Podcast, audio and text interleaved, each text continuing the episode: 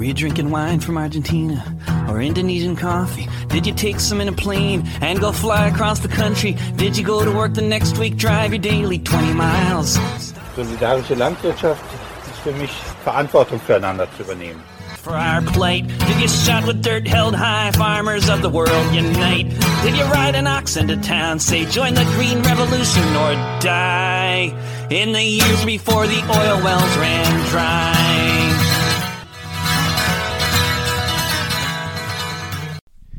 Herzlich willkommen zu Logbuch Solavi im Juni 2022.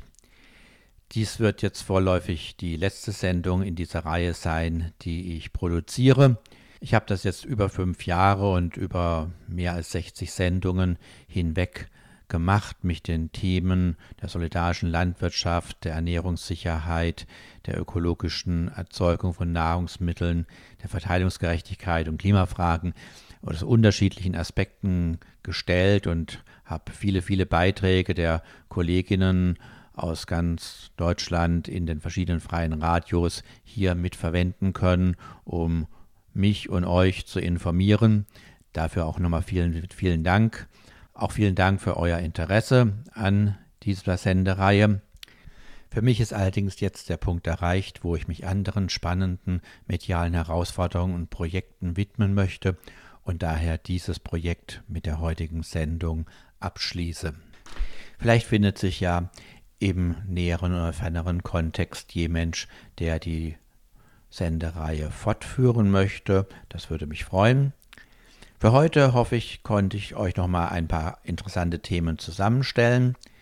Die Musik kommt in dieser letzten Sendung wie in der ersten auch, die es 2013 zum ersten Mal gab, von David Rowex.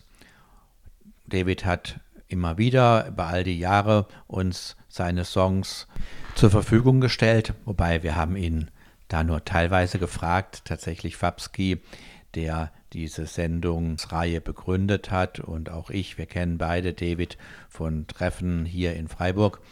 Und insofern glaube ich sogar, dass David weiß, dass wir seine Musik immer mal wieder hier bei Logbuch Solavi benutzt haben, aber sonst habe ich das natürlich aus dem Free Music Archive runtergeladen, wo ihr auch andere GEMA-freie Musik findet. Auf jeden Fall vielen Dank, David, für deine immer wieder inspirierende und sehr schöne Musik. Und ich hoffe, es geht dir gut, wo auch immer du in der Welt dich gerade rumtreibst und für die Freiheit und für eine gerechtere Gesellschaft singst und Musik machst. So, wir beginnen jetzt mit dem ersten Beitrag. Wir alle sind von steigenden Preisen, insbesondere von steigenden Lebensmittelpreisen betroffen. Jeder von euch wird es gemerkt haben, egal was ihr im Supermarkt oder auch auf dem ganz normalen Markt kauft, es ist zwischen 20 und 50 Prozent teurer geworden, also insbesondere die Lebensmittel. Natürlich auch die Energiepreise, aber wir bleiben unserem Thema treu, den Lebensmitteln. Und jetzt wird da natürlich auch gesellschaftlich diskutiert. Ihr könnt dazu irgendwelche Sendungen angucken bei Maischberger und Co. Und da erklären die Leute immer ganz rational, warum das jetzt leider unvermeidlich ist, dass das alles so viel teurer wird. Jetzt ist die Frage, das ist natürlich das kapitalistische Wirtschaften. Es gibt auch andere Ansätze, andere Modelle, wie wichtige Güter hergestellt werden können. Unter anderem kennt ihr alle als treue HörerInnen unserer Sendung die Gartenkoop. Und ich habe jetzt erstmal eine Gärtnerin, nämlich Anne von der Gartenkoop. Hallo Anne. Hallo. Und Anne wird uns jetzt ein bisschen erzählen, wie sich jetzt diese ganzen Veränderungen äh, auf so ein Modell wie die solidarische Landwirtschaft am Beispiel der Gartenkoop auswirkt, weil die solidarische Landwirtschaft ist so was Besonderes, ist so eine kleine Insel im Kapitalismus, aber es ist keine abgekoppelte Insel und die ganzen Veränderungen, die wir haben, auch die negativen Veränderungen, wirken sich natürlich auch in der Gartenkorb aus. Und in welcher Form, was da gleich ist wie im großen Wirtschaftsraum oder was vielleicht anders, besser, schlechter ist, das wird uns jetzt Anne erzählen. Erstmal, ihr habt natürlich auch äh, Waren, die ihr einkaufen müsst für eure Produktion, ob das Saatgut ist, ob das jetzt irgendwelche Hilfsmittel sind, ob das ähm, ja Diesel für die Traktoren sind. und ihr werdet da entsprechend ja auch betroffen sein von den Preissteigerungen. Hast du so ein bisschen einen Überblick, wie das bei euch momentan aussieht? Mm, ich habe jetzt keinen vollständigen Überblick, weil ich nicht alles äh, einkaufe, mhm. sondern wir uns da auch ein bisschen so die Arbeit teilen.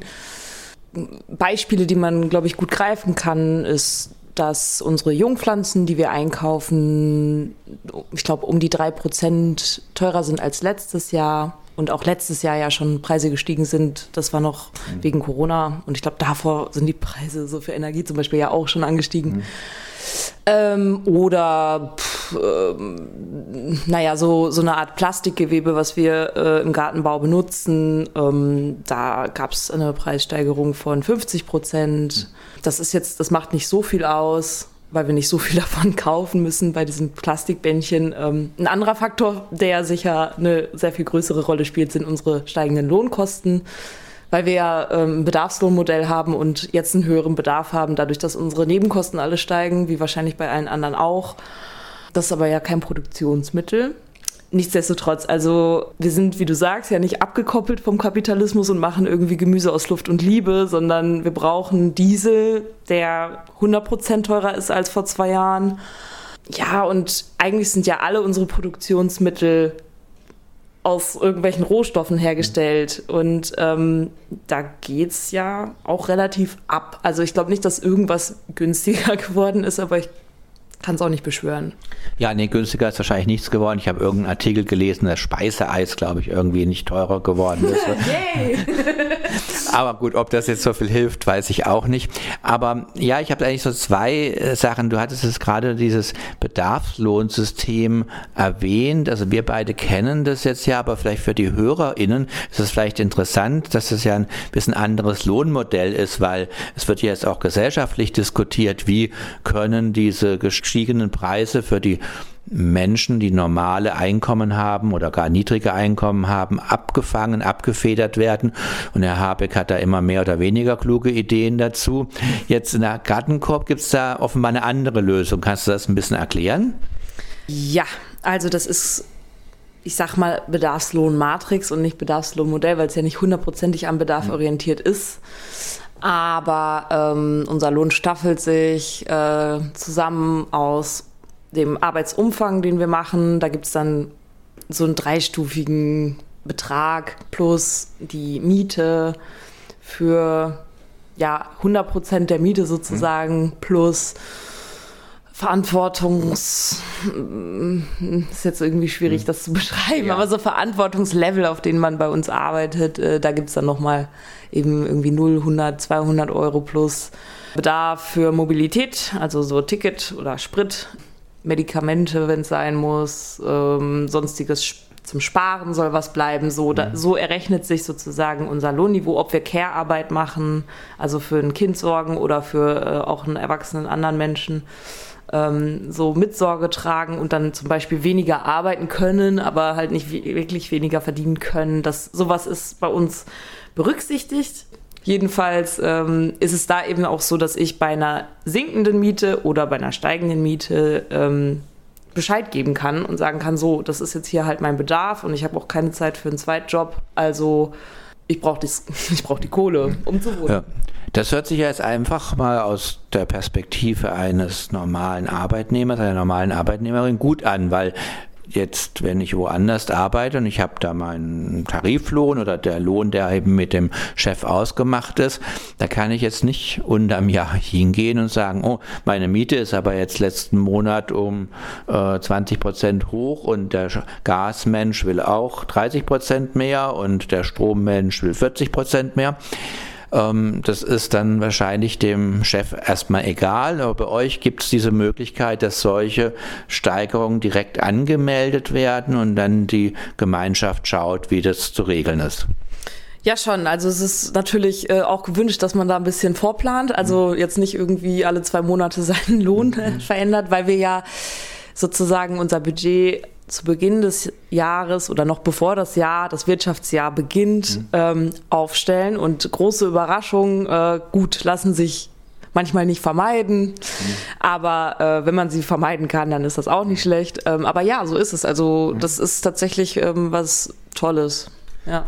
Aber das bedeutet jetzt bei solchen deutlichen Steigerungen natürlich auch, dass wahrscheinlich die Kooperative ja auch nochmal gucken muss, wie sie ihre Jahresfinanzierung hinbekommt, weil das Lohnmodell ist ja, glaube ich, ein ganz zentraler Kostenfaktor bei so etwas wie Landwirtschaft. Ähm, und wenn da jetzt Steigerungen und lass es nur 15 Prozent sein oder so im Schnitt, dann ähm, macht es natürlich einen ganz schönen Batzen aus. Also das heißt, da müsste dann auch nochmal von den Mitgliedern gegebenenfalls irgendwie einen Nachschuss geben oder irgendwie sowas. Ich weiß nicht, Nachschuss, glaube ich, wie meinst du das? Also ja, also im Prinzip eben, das war ja ein bisschen auch unser Thema. Also wenn ich jetzt in den Laden gehe und kaufe mir da meine Möhren, dann kosten die jetzt halt gleich eben ihre 30, 40 Prozent mehr. Für das Gartenkoop-Mitglied ist es ja so, dass ich meinen Monatsbeitrag jetzt festgelegt habe. Das heißt jetzt rein technisch bleiben meine Möhren gleich teuer, obwohl alle anderen Möhren äh, gestiegen sind. Mhm. Nur wenn wir jetzt sagen, hm, vielleicht braucht eben die Gartenkorb als Betrieb äh, so und so viel mehr Geld, als sie jetzt ursprünglich gedacht hat im letzten Jahr, dann könnte es ja durchaus auch sein, dass man da nochmal gucken muss. Oder glaubst du, das kriegt man irgendwie so woraus gequetscht? Naja, rausgequetscht wahrscheinlich nirgendwoher so richtig. Weil, wie gesagt, äh, ist alles etwas teurer geworden. Ich bin gespannt, wie wir halt aus dem Jahr rausgehen. Ich mache mir jetzt nicht so die unglaublichen Sorgen, aber es kann eben schon sein, dass wir am Ende des Jahres rote Zahlen schreiben oder eben quasi unter dem, unter dem äh, kalkulierten, nee, über dem kalkulierten Budget äh, in unseren Ausgaben liegen. So. Okay, aber das kann die Kooperative dann abfangen ja. und dann können wir doch an der Stelle, glaube ich, schon feststellen, dass es zumindest mal für die Mitarbeitenden, aber auch für die Mitglieder eigentlich eine gute Situation, weil das ein Modell ist, wo man erstmal sagt, sowohl jetzt besondere Mehrausgaben für die Beschäftigten können ausgeglichen werden und gleichzeitig haben die Mitglieder eigentlich ihre Gemüse, ihre Sachen momentan noch relativ fix, äh, so wie es eben angedacht war. Ja, also genau, so zum Beispiel dieses Lohnmodell könnte ich mir jetzt, wenn ich mir vorstellen würde, ich wäre Chefin, alleinige Chefin einer GBR oder sowas als äh, Gärtnermeisterin, keine Ahnung, und meine ähm, Angestellten würden kommen und sagen, so, ich brauche jetzt hier aber mehr Lohn und ich muss das also irgendwie generieren. Das wäre natürlich ein anderer Stress, mhm. als äh, das jetzt in in der Garten, also in dieser Form von Kooperative ähm, sich abspielen wird, weil es einfach von viel mehr Schultern gestemmt wird. So. Ja, und im Vorgespräch haben wir gesagt, ja, manche dieser Steigerungen, die wir jetzt alle überall bei den Nahrungsmitteln sehen, treffen natürlich Produktionsweisen, regionale Produktionsweisen in der Gartenkorb dann nicht so. Vielleicht kannst du das noch so ein bisschen ausführen für die Hörerinnen, dass es deutlich wird, wo es zum Beispiel auch an dem Punkt so ein Resilienzfaktor regionaler Landwirtschaft gegenüber solchen ganz großräumigen, ja, ich produziere mein Zeugs irgendwo in Paraguay und esse es dann halt hier, ähm, liegt? Ähm, ja, also ich glaube, wenn so im Moment in den Medien viel über die ja, Steigerung der Lebensmittelpreise gesprochen wird, dann ähm, sind das auch oft glaube ich, Produkte wie jetzt sowas wie Weizen oder ähm, seien es Tomaten, die international gehandelt werden. So und mh, mm, ich glaube, da gibt es verschiedene ja, so Faktoren, die da eben zu einer Preissteigerung führen. Zum einen ist das sicherlich auch Spekulation auf Lebensmittel, Preissteigerung. Hm. Ähm, die das verstärkt. Zum anderen, das tut jetzt hier bei uns auf jeden Fall keiner. Dann ist es auch so, dass es, äh, ja, ich weiß nicht, also der, die Logistik, die dahinter steckt, das ist ja nochmal eine ganz andere wie bei uns. Irgendwie diese Fahrradverteilung oder irgendwie die zwei Fuhren ähm, mit dem Pkw, mit dem Transporter in eine Stadt. Ähm, es ist sicherlich auch so, dass wir, ähm, hm, ja, wir kaufen jetzt auch keinen Dünger aus dem Ausland ein. Das ist äh, auch ein Faktor irgendwie, der jetzt zum Beispiel bei den Tomaten dazu führt, dass sie so viel teurer geworden sind auf dem, auf dem Weltmarkt. Ne? Mhm. Weltmarktpreissteigerung, ich glaube wirklich so 40 Prozent mhm. oder so. Ähm, das liegt halt unter anderem daran, dass Russland, Belarus und China ähm, wichtige weltweite Düngerexporteure sind und ähm, ihren Export runterfahren gerade. Also und da kommt es zu einer Preissteigerung und von sowas sind wir natürlich nicht betroffen, weil mhm. wir irgendwie mit unseren Schafwollpellets hier aus mhm. wahrscheinlich irgendwo in Baden-Württemberg ähm, an diesen ähm, internationalen Dynamiken nicht teilhaben. Mhm. Aber genau, also wie gesagt, wir sind keine Insel mhm. und äh, indirekt sind wir dann spätestens beim Diesel. Also das ist so, finde ich, so dieses das beste Beispiel, weil das so wirklich der direkte Rohstoff ist und nicht noch eine weiterverarbeitete Geschichte zu, zu einem anderen Produkt. Ähm, ja, also ne, es gibt so diese Punkte. Mhm. Lieferschwierigkeiten, ähm, ja, gibt's gibt's auch, aber ist auch bei uns nicht die größte Weltbewegung, weil wir, ich weiß nicht, wie viele verschiedene Gemüsesorten machen und nicht diese eine, dieses eine oder diese zwei äh, Kulturen, für die ich dann ähm, auch dementsprechend an Arbeitsmaterial wahrscheinlich einfach ähm, oft die gleichen Produkte in einer größeren Menge zukaufen muss mhm. als mein Produktionsmittel. Und wenn es da zu Schwierigkeiten kommt, das ist natürlich dann schon eher richtig scheiße. Ähm, wenn ich jetzt keine, ich weiß nicht, Silosäcke zum Beispiel kriege, ich weiß nicht, ich kann mir nicht so richtig mhm. vorstellen, was so ein Großproduzent braucht. Hm. Naja, jedenfalls auch da sind wir eher ein bisschen entspannter, glaube ich. Ja, und auch flexibler. Ich habe das gerade aus deiner Antwort rausgehört. Die Gartenkorb könnte jetzt, wenn jetzt eine ganz bestimmte Kultur halt gerade gar nicht geht, weil man kriegt jetzt das Saatgut nicht, weil man kriegt irgendein ganz wichtiges Beimaterial nicht dazu, dann würde halt diese Kultur wegfallen, ohne dass das ja dem Gesamten der Gartenkorb irgendwas mal Wenn ich halt nur Spargel mache und der Spargel fällt weg, dann funktioniert es halt nicht mehr. Das ist eben auch nochmal ein interessanter Aspekt, ne? Ja, und vor allen Dingen ist das auch dann ein Aspekt, den man auch aus diesem Kontext von dem Ukraine-Krieg ein bisschen rausheben kann, mhm. weil ähm, äh, ja, ich weiß nicht, also diese Art von sehr ähm, ja, sehr großformatiger mhm. Produktion von wenigen Kulturen auch ähm, ja, äh, über, über so das tagesaktuelle Welt, tagesaktuelle politische Weltgeschehen, wollte ich mhm. sagen, genau, hinaus äh, ja auch äh, Klimakatastrophen zum Beispiel äh, ausgesetzt sind, auf eine andere Art und Weise, wie das so eine kleinteiligere Landwirtschaft ist. Also ich meine, gut, wenn Dürre ist, ist überall Kacke, das ist auch egal, was ich anbaue, aber ähm, genau, also so eine, eine gewisse Re Resilienz verspreche ich mir auf jeden Fall schon von einer kleinbäuerlicheren, kleinteiligeren Landwirtschaft, auch schon allein wegen der Sortenvielfalt. Ja, ähm, genau, und das weiß ich nicht, wenn man jetzt auch in so eine Art Prognose-Denken kommen will, ich finde das irgendwie sehr schwer ähm, einzuschätzen, wie sich die Lebensmittelpreise entwickeln werden. Ja, das ist wahrscheinlich nicht gut machbar. Würdest du sagen, vielleicht aus solchen Erfahrungen, also wir hier in Mitteleuropa, noch in USA oder Australien, wir kennen ja keine Engpässe von Nahrung und also etwas teurer oder es gibt mal irgendwas tatsächlich im Regal nicht, weil die Leute wieder wie wild gehamstert haben. Aber bis jetzt muss sich nie Mensch Sorgen machen, oh, ich krieg irgendwas nicht und habe heute Mittag nichts, was ich irgendwie meine Pfanne tun kann. Ähm, aber das könnte sich ja natürlich mit jetzt doch relativ radikalen Veränderungen weltweit auch verschieben. Und es hat ja schon für die Menschen im globalen Süden auf jeden Fall diese Auswirkung, dass einfach der Hunger in der Welt zunimmt. Meinst du, dass eben sowas auch so ein bisschen so ein ja, eine Motivation, so ein Zündschnur für mehr, eben wie du sagst, kleinteilige, resiliente Landwirtschaft, weil wir haben ja bis jetzt im Großen gesehen die Tendenz ja eigentlich in die Gegenrichtung. Immer mehr globale Riesenplayer, die irgendwas machen.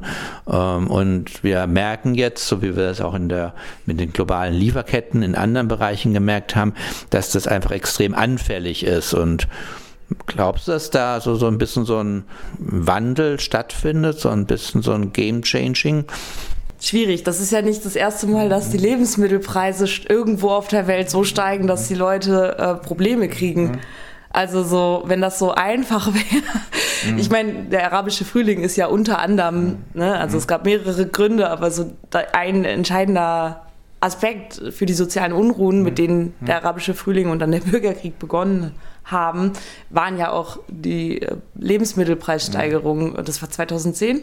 Ja, und wir 2011, entwickeln ja. 11, ne? Und wir entwickeln uns immer noch in die Richtung von äh, größer, größere Flächen äh, und so weiter. Also so, hm, ich bin mh, Skeptisch. ich bin skeptisch, aber es ist sicherlich, also ich habe das Gefühl, dass ähm, vielleicht ja so momentan die, hm, die der Diskurs um Lebensmittelproduktion auch auf einer regionalen Ebene ja, also ich empfinde es schon so, dass das Thema Ernährung, also ähm, nicht Ernährung, Ernährung ist ganz schlimm, das ist ganz, ganz wichtig, darüber reden alle, aber Lebensmittelproduktion ist nicht so das Thema, auch nicht so das Thema in der Linken oder so. Und ähm, also ich finde es immer noch ein bisschen understated. Jedenfalls, ähm, ja, vielleicht ist es im Moment schon so ein bisschen auf dem Weg, dass da mehr drüber gesprochen wird und auch mehr Alternativen gedacht werden. Ähm, aber so richtig, ähm, dass ich denke, wow, jetzt äh, gibt es hier den U-Turn und ähm, wir machen nur noch coole Landwirtschaft. also, äh, kleine Anekdote dazu, es gibt so ein, so eine, so ein Graffiti irgendwie in Bad Krotzingen am Bahnhof, da fahre ich jeden Tag vorbei äh, an, an, den, an, dem, an der Schallschutzwand vom, von, der, von den Schienen und da steht irgendwie, deutsche Züge fahren mit Putins Kohlen. Und das ist so eine empörte Schrift Ja. und ähm, ja, ich muss da immer sehr, ähm, ja, ich weiß nicht, ob ich lachen soll, aber so, äh, naja, also wir können jetzt die Kohlen hier nicht aus dem Ruhrgebiet wieder rausholen, weil das geht nicht mehr. Äh, äh, also wir, auch wenn jetzt mehr regionale Produktion hier stattfindet, wir bleiben, glaube ich, halt schon sehr stark trotzdem in, in ja, globalen äh, Lieferprozessen, in Produktionsprozessen. Ja, genau.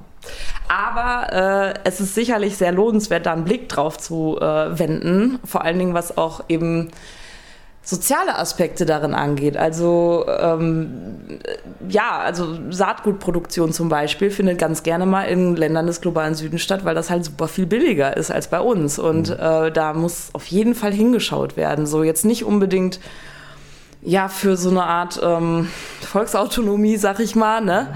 sondern äh, vor allen Dingen irgendwie aus ökosozialen Gründen, äh, die ja, die mir auch persönlich sehr wichtig sind und ja, genau. Okay, Anne, dann danke ich dir. Du darfst natürlich gerne das Schlusswort haben und noch was loswerden. Ja, dann lassen wir das doch einfach so stehen. Danke, Mel. When I awoke one morning, there was a feeling in the air. Everything was quiet, things were different everywhere. The Wobblies were back again with Joe Hill at the mic. When all the minimum wage workers went on strike. There was no one pumping gasoline, no one driving from town to town. No one at the registers, all the highways were shut down. The cars were stuck in the garage, CEOs on bikes. When all the minimum wage workers went on strike.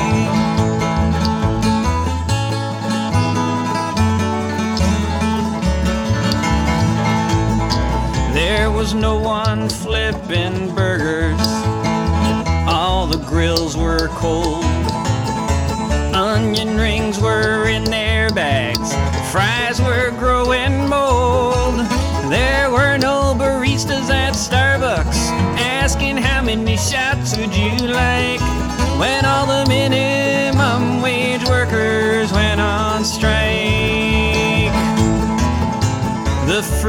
falling off the trees, no one to load the truck. Corn was rotting on the stalks, no farm hands to shuck. The workfare workers were hanging at home, spending the day with their takes. When all the minimum wage workers went on strike.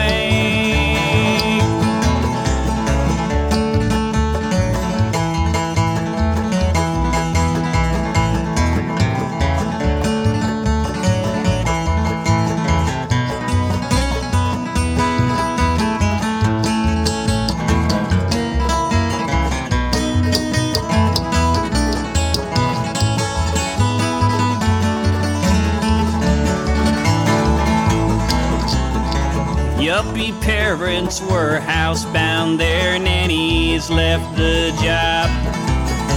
Walmart workers said enough of our labor has been robbed. The footlocker was locked up. Boss had to take a hike when all the minimum wage workers went on strike. When I awoke one morning, there was a feeling in the air. Everything was quiet, things were different everywhere. The Wobblies were back again with T Bone at the mic when all the minimum wage workers went on strike.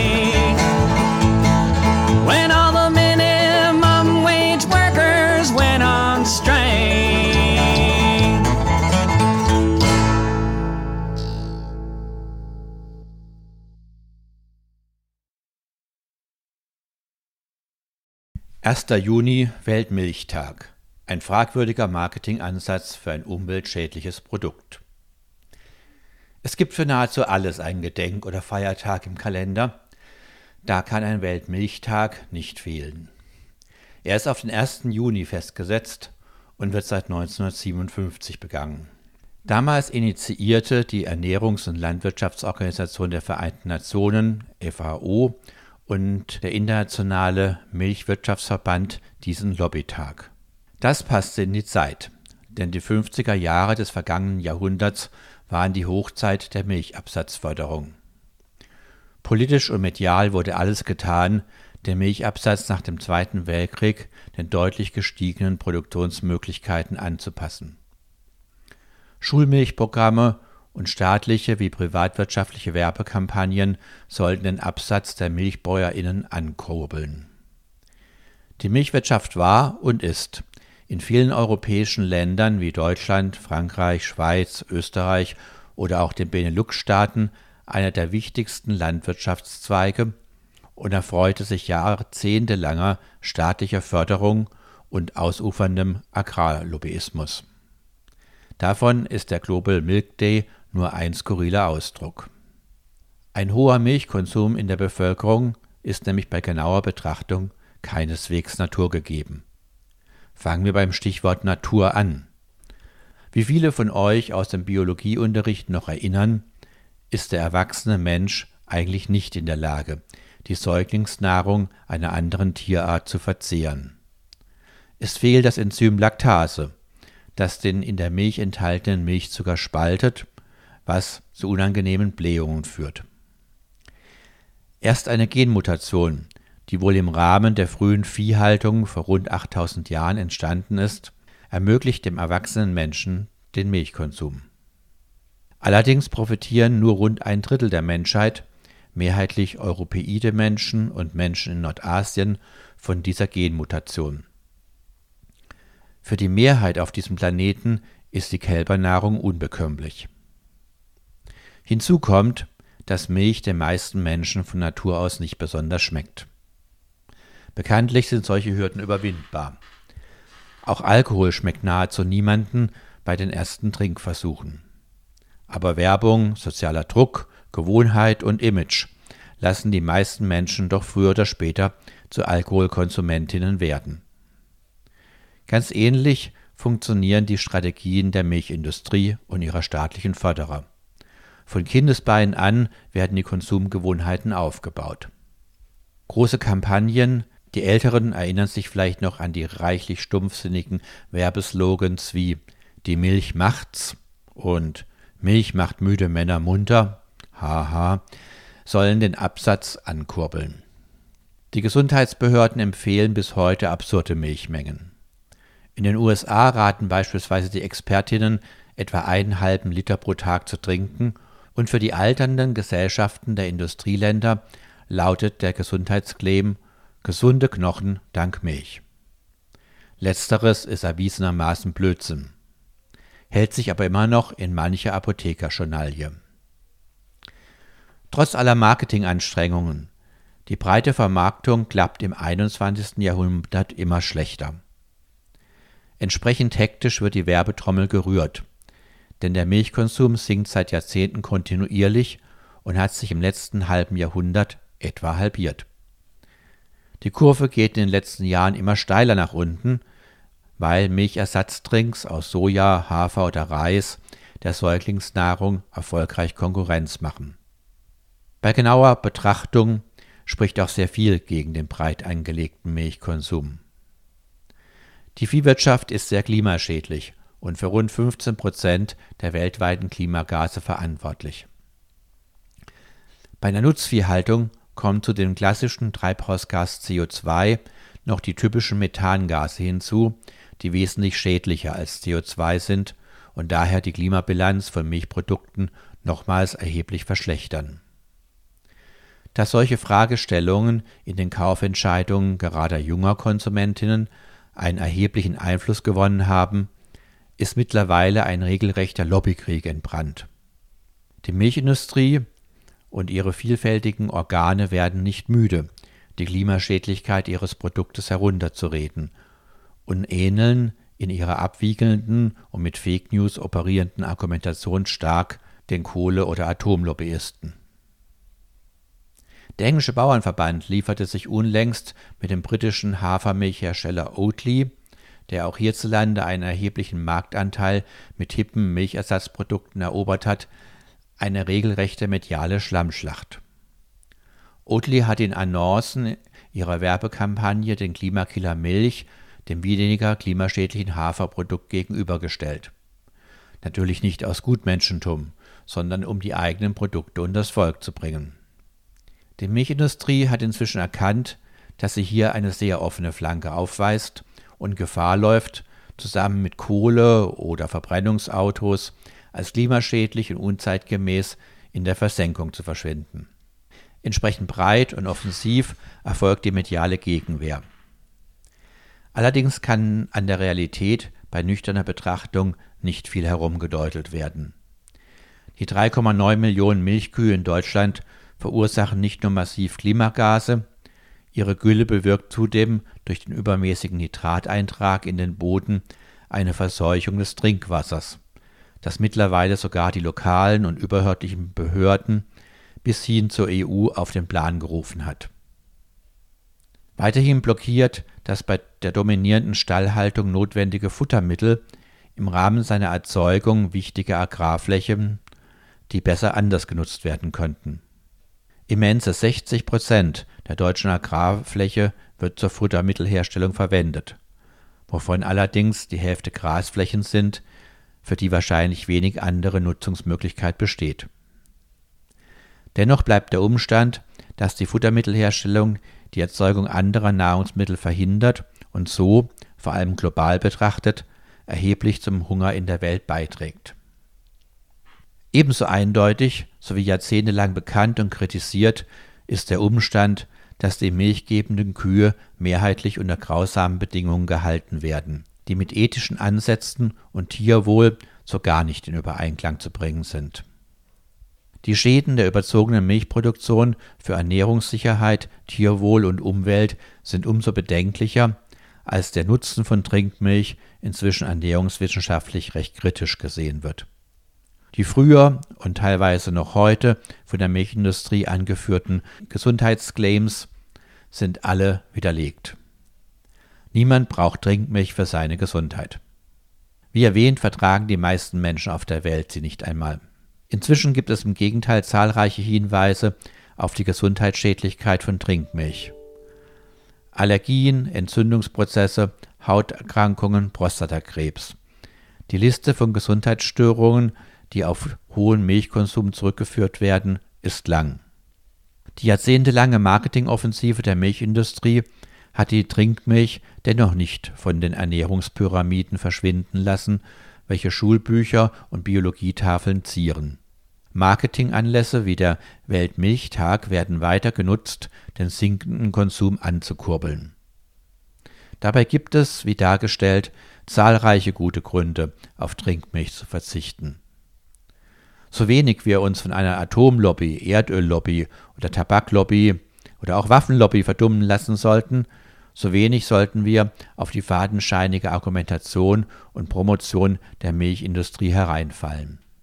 Der Weltmilchtag sollte entsprechend ein guter Anlass sein, den eigenen Milchkonsum zu überdenken.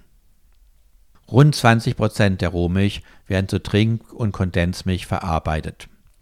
Wenn wir darauf verzichten, leisten wir einen guten Beitrag zum Klimaschutz und zur eigenen Gesundheit.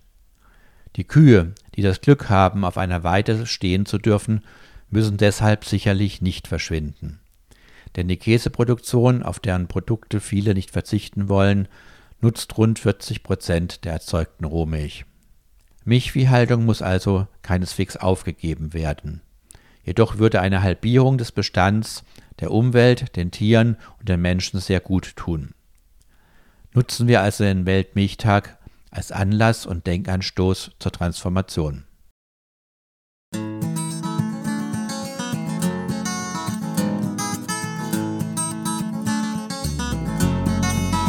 I pulled the stones for the emperor, stacked them up and made that wall. I thought a mountain lasts forever, but the rain must always fall. I worked the mines in Chile for conquistador. Died there in the pit shaft, joined my family with the ore.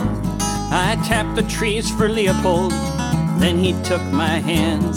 The sap sailed to Brussels and my blood stained the lands. I cut down the sugar cane on the islands off the coast. Oh, but the sweet taste of freedom is the stuff that I love most.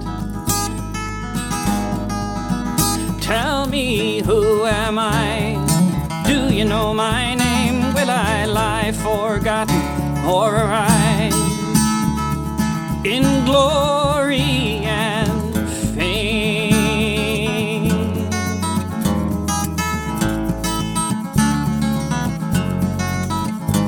I fought with Pancho Villa, stood with him side by side. When the bluecoats took the land, I thought, how long is freedom's ride? I was there at Haymarket with the martyrs eight. For spinning in Chicago, death would have to be my fate. I cut the timber in Centralia, nearly broke my back. Tried to organize a union and they tied me to the tracks. I fought in Barcelona, kept the fascists there at bay. Then, when Hitler's tanks came rolling, I knew we couldn't stay. Who am I? Do you know my name? Will I lie forgotten or rise in glory and fame?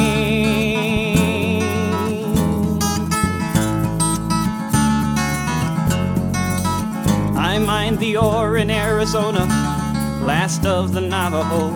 Got the radium a glowing, and it was time for me to go. I marched in South Africa, found myself in Sharpeville. Once the police came and went, I was lying oh so still. And I campaigned for Allende, for a nation without fear. Didn't look behind me for the day I would disappear. I spoke at Tiananmen to revive the revolution. Didn't think for Deng Xiaoping rolling tanks were his solution. Tell me, who am I? Do you know my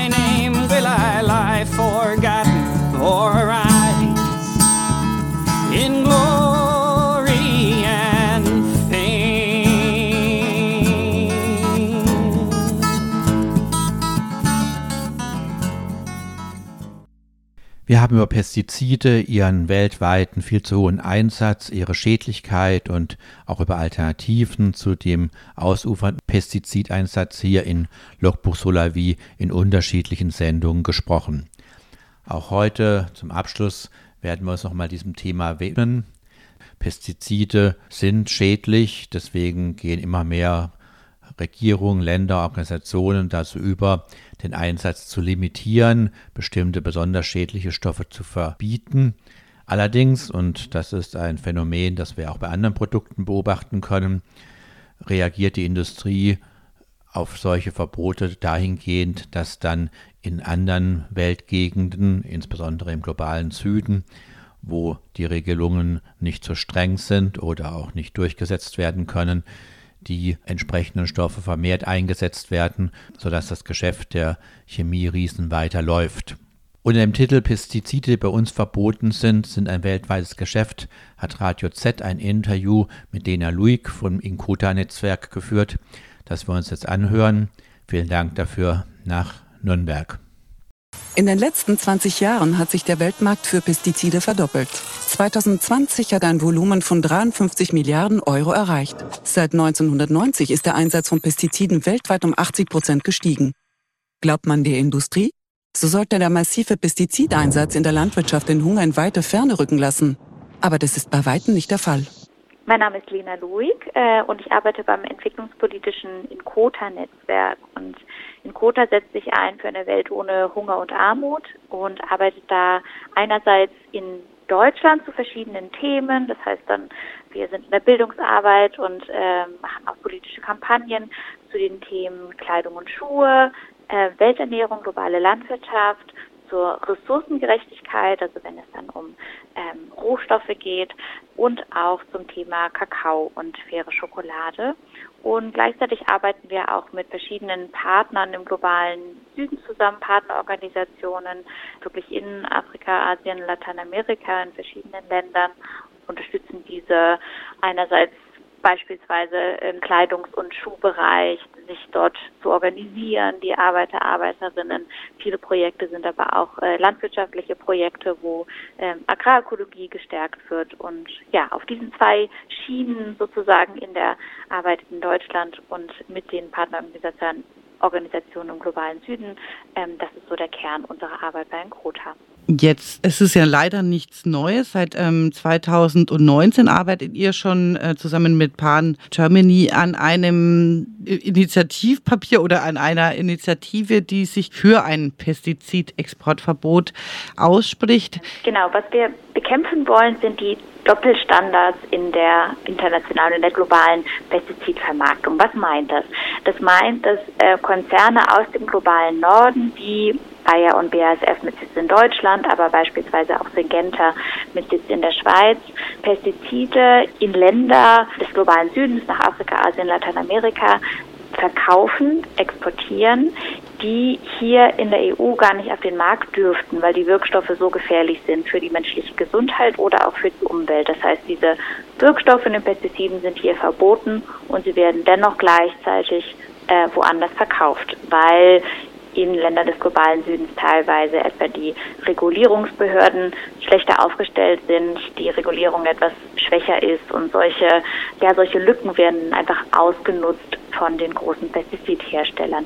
Und das wollen wir bekämpfen und haben dort eben auch mit, gemeinsam mit Partnern im globalen Süden diese Forderung entwickelt. Es bräuchte eigentlich ein Exportverbot für genau die Pestizide, die hier aus Umwelt- und Gesundheitsgründen verboten sind. Und Partner etwa in Brasilien streiten dort seit Jahren für ein Importverbot, also genau das Gespiegelte, dass dort eben keine Wirkstoffe auf den Markt kommen sollten, die in ihren Ursprungsländern verboten sind. Wenn man sich das mal so vor Augen führt, wir hatten jetzt vor nicht allzu langer Zeit äh, ein, gerade in Bayern ein riesiges, oder was, sogar deutschlandweit, ein, ein großes Bürgerbegehren, eben wo es ums Glyphosat vor allem auch ging, dass das hier nicht mehr auf unsere Äcker und schlussendlich dann in den Kreislauf wieder zurück in unseren Körpern landet. Darum äh, geht es ja eben auch. Und wenn man sich das mal vor Augen führt, ist es ja, wir beziehen ja, es wird ganz viel importiert aus dem globalen Süden an Lebensmitteln, Früchte etc., Getreide, wo ja dann dieses Gift schlussendlich auch wieder bei uns auf dem Teller landet. Also es ist ja ein nicht enden wollender Kreislauf sozusagen. Genau, das ist, äh, es ist letztlich ein Kreislauf. Die Pestizide, die wir teilweise aus Deutschland exportieren in Länder des globalen Südens, kommen wieder zu uns zurück. Das sehen wir zum Beispiel auch mit dem EU-Mercosur-Handelsabkommen, was ja ähm, immer noch in äh, im Gespräch ist. Und da würden eben die Zölle für Pestizide zum Beispiel stark heruntergesetzt. Davon würden Konzerne wie Bayer oder BASF äh, sehr stark ähm, profitieren, würden noch mehr möglicherweise Pestizide in die Länder des Mercosur, also nach Südamerika, exportieren. Und gleichzeitig importieren wir von dort zum Beispiel Früchte. Und ähm, Greenpeace hat etwa ähm, letztes Jahr eine Untersuchung durchgeführt ähm, von brasilianischen Früchten, wie da Pestizidrückstände sind und da durchaus eben auch ja, Rückstände von Wirkstoffen gefunden, die hier in der EU verboten sind. Aber wir haben sie exportiert. Das heißt, die äh, Pestizide kommen in der Tat zu uns zurück. Und gleichzeitig müssen wir natürlich das in Relation sehen, ist die Gefährdung der Menschen vor Ort in den Anbaugebieten, die diese hochgefährlichen Pestizide ausbringen oder weil sie ähm, in der Luft sind und weiter transportiert werden, dennoch davon betroffen sind, einfach nur weil sie dort an den Feldern wohnen, sind diese Menschen natürlich viel stärker von dem Problem betroffen als wir, wenn wir importierte Früchte ja, konsumieren. Auf Grundlage von 150 Studien und der Datenbank der Weltgesundheitsorganisation ergaben jüngste Untersuchungen etwa 385 Millionen unbeabsichtigte Pestizidvergiftungen pro Jahr und mindestens 11.000 Todesfälle unter Landarbeitern und Arbeiterinnen sowie Bauern und Bäuerinnen, überwiegend im globalen Süden. Schließlich landen die Pestizide auch auf unseren Tellern.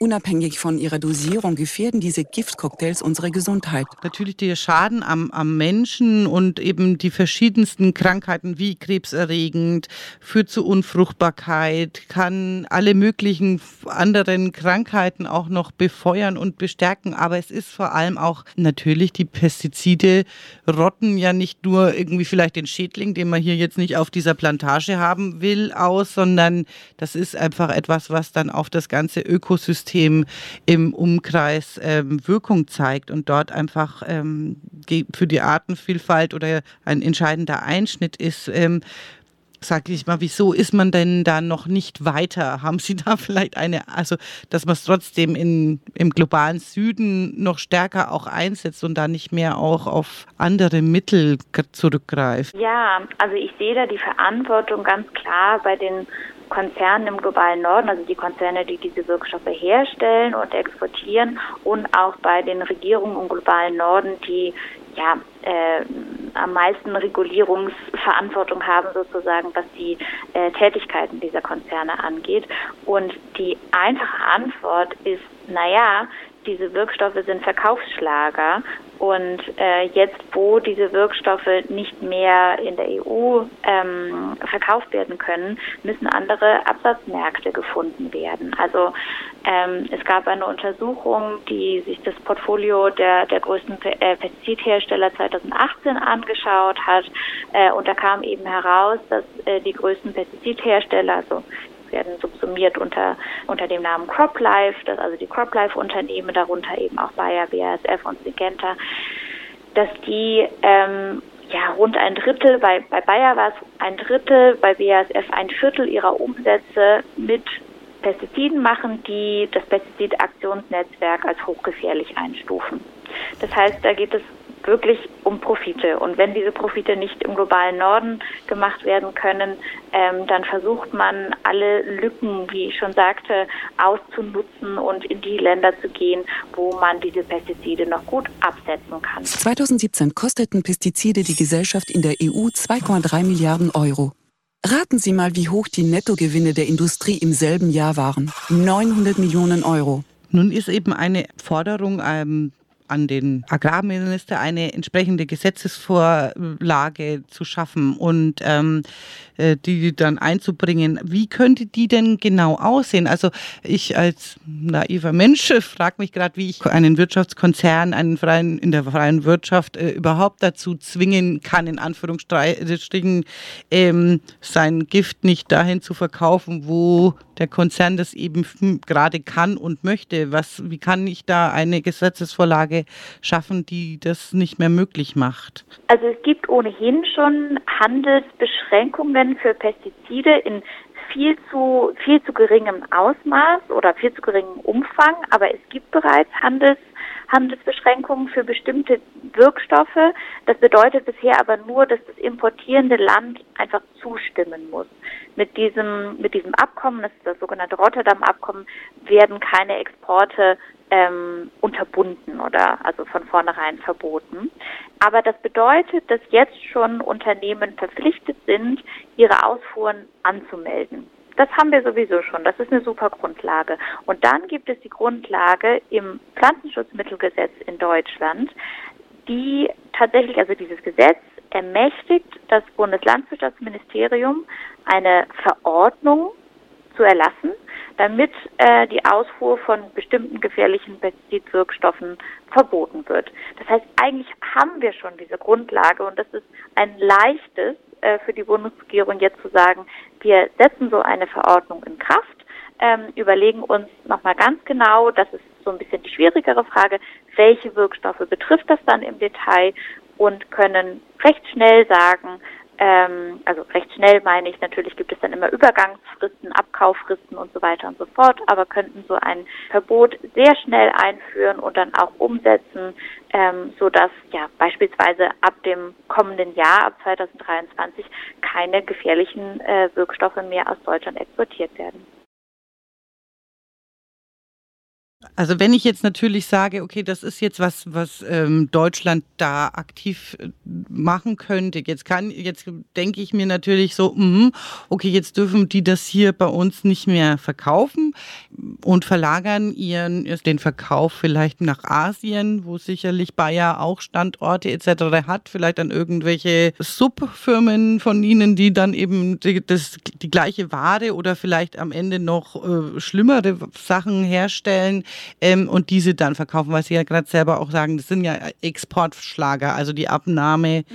gibt es ja sozusagen.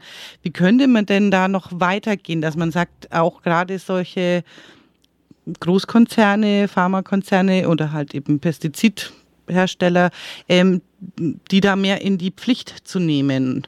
Also Sie haben total recht. So ein nationales Pestizid-Exportverbot ähm, wäre nur ein erster Schritt. Ähm, übrigens gäbe es auch, gibt es auch jetzt schon ja, Verhandlungen in, in Brüssel, wie so ein EU-weites Exportverbot aussehen kann. Auch da hoffen wir, dass das bald in Kraft tritt, weil das wäre ja schon mal die erste Schlupflücke, dass man dann äh, vielleicht ähm, vielleicht noch eine nicht so gut notifizierte Ausfuhr ins Nachbarland bekommt, von dort exportiert, das wäre ja schon so das erste Schlupfloch. Mhm. Ähm, das heißt, wir wollen in einem zweiten Schritt auf jeden Fall ein starkes EU EU-weites, EU-weit gültiges Exportverbot. Und dann braucht es unbedingt strengere und stärkere Anstrengungen von Deutschland und allen anderen Ländern, um international wirklich die Herstellung, den Handel und den Einsatz von hochgefährlichen Pestizidwirkstoffen grundsätzlich zu unterbinden, damit die nirgendwo mehr hergestellt und verkauft werden dürfen. 2018 wurden über 80.000 Tonnen in der EU verbotene Pestizide exportiert. Tatsächlich gibt Europa mehr Geld für den Kauf von Pestiziden aus als jede andere Region der Welt. Die Europäische Kommission hat sich das Ziel gesetzt, die Verwendung von chemischen Pestiziden bis 2030 um 50 Prozent zu reduzieren. Das ist ambitioniert, aber paradox. Erstens halten die Mitgliedstaaten schon jetzt die geltenden Rechtsvorschriften nicht ein die vorschreiben, chemische Pestizide nur als letztes Mittel einzusetzen. Zweitens verschließt die EU die Augen vor deren Ausfuhr in den globalen Süden. Das ist super wichtig, eben auch, weil, wie Sie sagen, auch jetzt schon wird in China, in Indien, Taiwan, Israel werden sehr viele äh, hochgefährliche Pestizidwirkstoffe hergestellt, in, auch in großen Mengen wirklich. Das sind dann häufig Wirkstoffe, wo die Patente abgelaufen sind von den ehemals Konzernen aus dem globalen Norden und die dort in, in ja, großer Menge wirklich hergestellt und auch exportiert werden. Das heißt, wir brauchen da eine globale Antwort, wir brauchen einen globalen Ausstieg aus hochgefährlichen Pestiziden, damit dann nicht die Bauern oder die Industrie kommt und sagt, ja, Moment, aber wir brauchen doch diese Spritzmittel, sonst können wir hier unsere Lebensmittel nicht anbauen, sonst können wir die Welt nicht ernähren, brauchen wir natürlich auch eine Alternative, die wir fördern. Und zwar brauchen wir da Agrarökologie. Denn Agrarökologie kommt ohne Pestizide, auch ohne synthetische Düngemittel aus, ist für, gerade auch für Bauern und Bäuerinnen im globalen Süden wirklich auch die Antwort auf die Klimakrise, weil sie viel besser weil, weil da eine ja, eine Anpassung an die Klimakrise und an die Veränderungen, die damit einhergehen, ähm, viel besser gelingt. Ja, und eben auch die Erzeuger und Erzeugerinnen selbst im Fokus hat und in ihren Rechten stärkt und nicht von den äh, von technischen Lösungen ähm, von Seite der Industrie aus denkt. Wenn ich natürlich dann Bayer lese, dann sehe ich natürlich auch, Bayer ist ja auch ein großer Saatgut. Exporteur, oder? Saatgut, glaube ich, hat Bayer komplett jetzt abge also verkauft an BASF im Rahmen von dieser von der Bayer Monsanto Fusion. Aber gerade wenn es irgendwie um Soja, Mais, Saatgut angeht, ist Bayer immer noch ähm, weit vorne dabei, auf jeden Fall. Das ist also ne, das ist ja auch schon wieder, da spülen sich auch wieder ein einziges Netzwerk Bauern, ja, die eben diese hybriden Samen eben an, nur anbauen können und dann äh, eigentlich gar nicht die Möglichkeit haben, das Saatgut selber wieder zu vervielfältigen. Ja. Das ist auch alles. Da werden die schon sehr an, dieses System einfach gefesselt und da muss es einfach auch Alternativen ja. und einen Ausstieg geben. Wie kann ich denn als Privatperson da mich vielleicht ein bisschen das fördern oder da äh, äh, einen Beitrag dafür leisten, dass sowas kommt oder voran vorankommt oder ihr mit eurer Initiative jetzt auch weiterkommt? Wie geht das? Kann man euch unterstützen? Genau, also wir brauchen dann neben oder nach dem nationalen Exportverbot brauchen wir ein EU-weites Exportverbot. Wir brauchen dann aber international koordiniert einen Ausstieg aus allen hochgefährlichen Pestiziden und gleichzeitig eine ganz äh, umfangreiche Förderung von Agrarökologie. Im Moment haben wir keine jetzt so direkte Unterschriftenaktionen ähm, ähm, laufen, weil wirklich jetzt es quasi darum geht, ähm, ja, in, in kleineren Rahmen mit politischen VertreterInnen da Gespräche zu führen, um das, um das weiter ähm, voranzubringen. Was jeder und jede sehr gern machen kann, ist wirklich die Abgeordneten im eigenen Wahlkreis zum Beispiel anzuschreiben und ähm, hier zu fragen, ähm, ja, wie geht es denn mit so einem Exportverbot voran? Es ist nämlich so, dass letztlich, ähm, also ich habe zwar vorhin gesagt, das äh, Bundeslandwirtschaftsministerium ist jetzt schon ermächtigt, so eine Verordnung zu erlassen, aber zustimmen müssen wirklich verschiedene Ministerien. Da ist auch das Umweltministerium beteiligt, ähm, da ist auch das Entwicklungsministerium beteiligt und das Ministerium für Wirtschaft und äh, Klimaschutz. Und ja, natürlich muss auch die ganze Koalition zustimmen, auch wenn die Ministerien, die ich gerade äh, aufzählte, alle in, in, der Hand von, von Grünen oder SPD sind. Das heißt, ich würde vorschlagen, Sie können alle Ihren Grünen und SPD-Abgeordneten im Wahlkreis schreiben und hier drängen, was, wann kommt dieses Gesetz. Ähm, das ist eine super Sache, denn wir brauchen hier wirklich die, die Politik und eine politische Regulierung. Und darüber hinaus kann natürlich jeder und jede ähm, darauf achten, wie kann ich vielleicht agrarökologische Strukturen auch mit unterstützen. Ich denke zu sagen, äh, ich kaufe Bio ein, ist ein, ein Schritt, ein, ein auch wichtiger Schritt, denn natürlich kommt biologische Landwirtschaft ohne Pestizide aus und das kommt letztlich dann auch den ähm, Bauern und Bäuerinnen zugute, die keine Pestizide ausbringen müssen und dadurch nicht ihre Gesundheit gefährden. Und gleichzeitig gibt es natürlich auch industrielle Reformen der ökologischen Landwirtschaft. Und vielleicht finde ich aber äh, in meinem Ort, in meiner Stadt äh, noch kleinere Strukturen von zum Beispiel solidarischen Landwirtschaften oder von, jetzt gerade gibt es ganz tolle neue Initiativen von Supermarktkooperativen, wo auch die soziale Kom äh, Komponente noch mehr mitgestärkt wird. Es gibt auch sogenannte Food Corp Einkaufsgemeinschaften oder Biokisten, wo es eben häufig noch ein bisschen so drüber hinausgeht über den Biosupermarkt, sage ich jetzt mal. Da sind wir nämlich dann auch total unabhängig von großen Konzernen wie Bayer oder BASF, was Saatgut und Pestizide angeht, sind aber auch zum Teil unabhängig von den großen Handelskonzernen, die ja auch eine große Macht ausüben entlang der Lieferkette und zum Beispiel Preise mhm. ähm, drücken können. Das war Logbuch Solavi im Juni 2022, die vorläufig letzte Sendung, die ich in diesem Format produziert habe. Ich danke euch allen für eure teilweise treue und langjährige Aufmerksamkeit. Ich hoffe, dass es uns gelingt, mit progressiven, mit libertären, mit sozial gerechten Ansätzen die großen Herausforderungen, vor denen wir alle weltweit stehen, zu bewältigen, dass wir bessere Lösungen finden, als das in der Vergangenheit der Fall war. Und dazu gehören sehr zentral die Fragen von Klimagerechtigkeit, von Ernährungssicherheit, von sozialer Gerechtigkeit, aber auch von möglichst großer menschlicher Freiheit. Am Mikrofon und verantwortlich für die Sendung war Mel.